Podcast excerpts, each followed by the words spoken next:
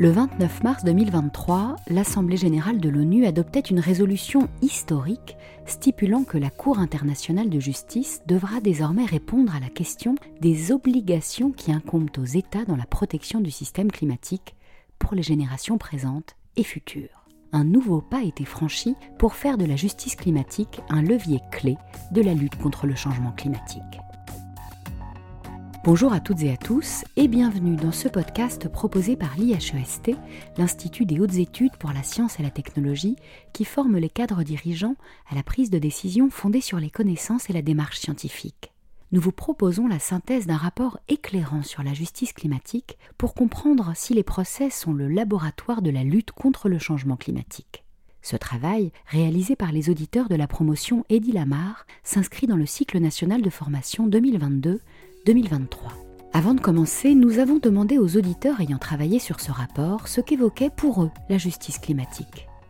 Les procès, qui soient perdus ou gagnés, euh, permettent de mettre en visibilité euh, la défense de l'environnement, que ce soit par des particuliers ou par des ONG, et ça permet de faire rayonner en fait cette problématique. Il y a des boucles de rétroaction nécessaires, c'est-à-dire ce qu'on ne fait pas bien et qui font que les procès ne sont pas encore gagnés, bah, peut-être demain ils seront gagnés, et surtout, et c'est le plus important, demain il y aura des bonnes décisions et des bonnes lois qui seront mises en place pour ce changement climatique. Je pensais vraiment que c'était quelque chose de très lent et qui n'allait avoir des répercussions que dans des années et des années. Et là, ce qu'on voit, c'est qu'effectivement, il faut quelques années, puisque bah, entre la première instance, les appels, etc.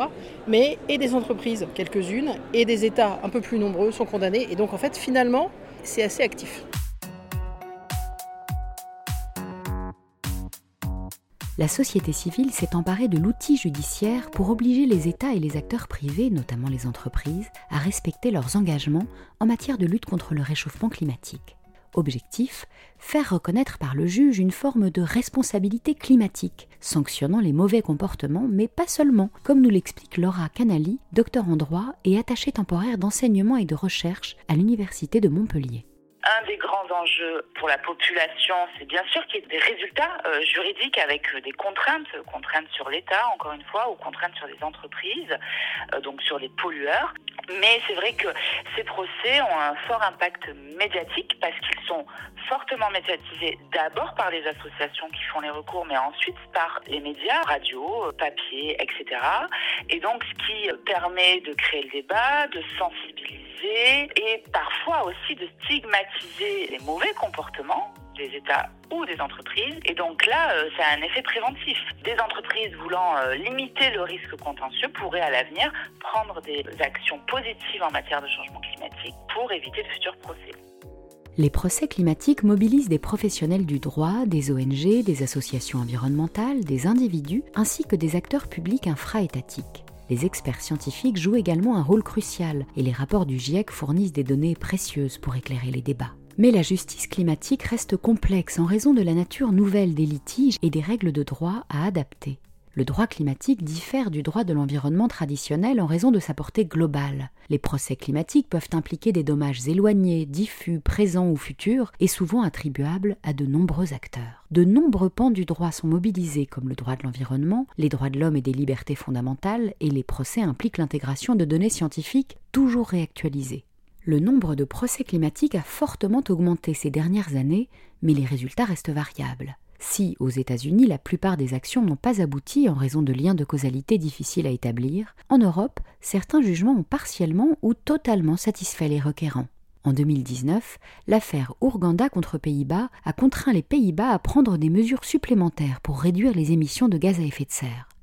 En France, il faut attendre octobre 2021 pour qu'un juge condamne l'État français pour carence en matière de lutte contre le changement climatique dans l'affaire du siècle que nous rappelle Laura Canali administratif de Paris, euh, notre affaire à tous, l'affaire du siècle, là, c'est la reconnaissance du préjudice écologique. C'est dire, voilà, l'État, vous n'avez pas assez agi et à cause de votre inaction, vous avez contribué à aggraver le préjudice écologique causé à l'atmosphère. Et donc là, on n'est pas seulement sur du pollueur-payeur. On est sur une. Le juge va dire à l'État il faut que vous répariez ce préjudice et cette réparation, elle passe par la réduction des émissions. Donc là, il y a une efficacité qui est peut-être plus perceptible que simplement vous polluez, donc vous devez payer. Mais si les choses avancent, les procès climatiques font face à des limites liées à la complexité des litiges, au caractère peu contraignant de certaines lois et à l'appréciation parfois difficile des connaissances scientifiques par les juges. Malgré tout, quelle que soit leur issue, les procès contribuent par leur médiatisation à une prise de conscience collective des enjeux climatiques. Pour les États, l'impact politique est majeur puisqu'il n'est plus concevable de ne pas inclure la problématique climatique dans les politiques publiques. Pour les sociétés privées, les impacts en termes d'image ne sont plus à démontrer, même si les condamnations d'entreprises restent rares. Cependant, à ce sujet, la situation pourrait évoluer dans les années à venir, selon Laura Canali c'est quelque chose qu'on va voir se développer dans, dans les années à venir. C'est les grandes entreprises savaient, et elles ont inondé d'informations, elles ont fait des contre-expertises, elles ont pu payer aussi des scientifiques de manière un peu louche pour en fait créer de l'ignorance et du doute face au changement climatique. Ça, c'est pas propre à la, question climatique, ça a été aussi dans la question du tabac, la question du sucre, par exemple. Donc, euh, peut-être que dans quelques années, pourront être condamnées euh, des entreprises pour avoir, en tout cas, falsifier, jouer avec la vérité pour créer du doute et donc pour que la réglementation en termes de réduction de gaz à effet de serre n'advienne pas dans les années 80-90. On l'a bien compris, les sciences ont un rôle crucial à jouer dans la justice climatique. Les résultats du GIEC, qui évalue régulièrement les connaissances sur les changements climatiques et leurs conséquences, sont utilisés pour informer les décideurs politiques et le grand public et confèrent une légitimité scientifique incontestable au procès. Les sciences humaines et sociales contribuent elles aussi à comprendre les effets du changement climatique et l'impact des procès dans les domaines politiques, sociétal et juridiques. Elles éclairent le contexte qui conduit à l'action judiciaire, les mobilisations collectives et les engagements militants les sciences sociales jouent un rôle crucial pour expliquer les raisons et les motivations derrière les actions en justice et pour analyser les effets sociopolitiques de ces procès, devenus au fil des ans un levier clé de la lutte contre le changement climatique. Un outil parfaitement maîtrisé par les associations de défense de l'environnement, nous rappelle Laura Canali que cette médiatisation, cette multiplication des contentieux à travers le monde, vraiment ces stratégies euh, contentieuses des associations qui, en plus de travailler sur le terrain contentieux, travaillent sur le terrain de financement, de campagnes de sensibilisation, parfois d'actions euh, directes, de manifestations, de grèves, etc. Euh, c'est vrai que c'est un levier supplémentaire et donc c'est une stratégie militante hein, supplémentaire. Et donc le procès permet aussi de pousser le politique mais aussi les politiques privées, là je pense aux grandes entreprises fossiles notamment, à prendre en compte la question climatique dans leur stratégie d'entreprise.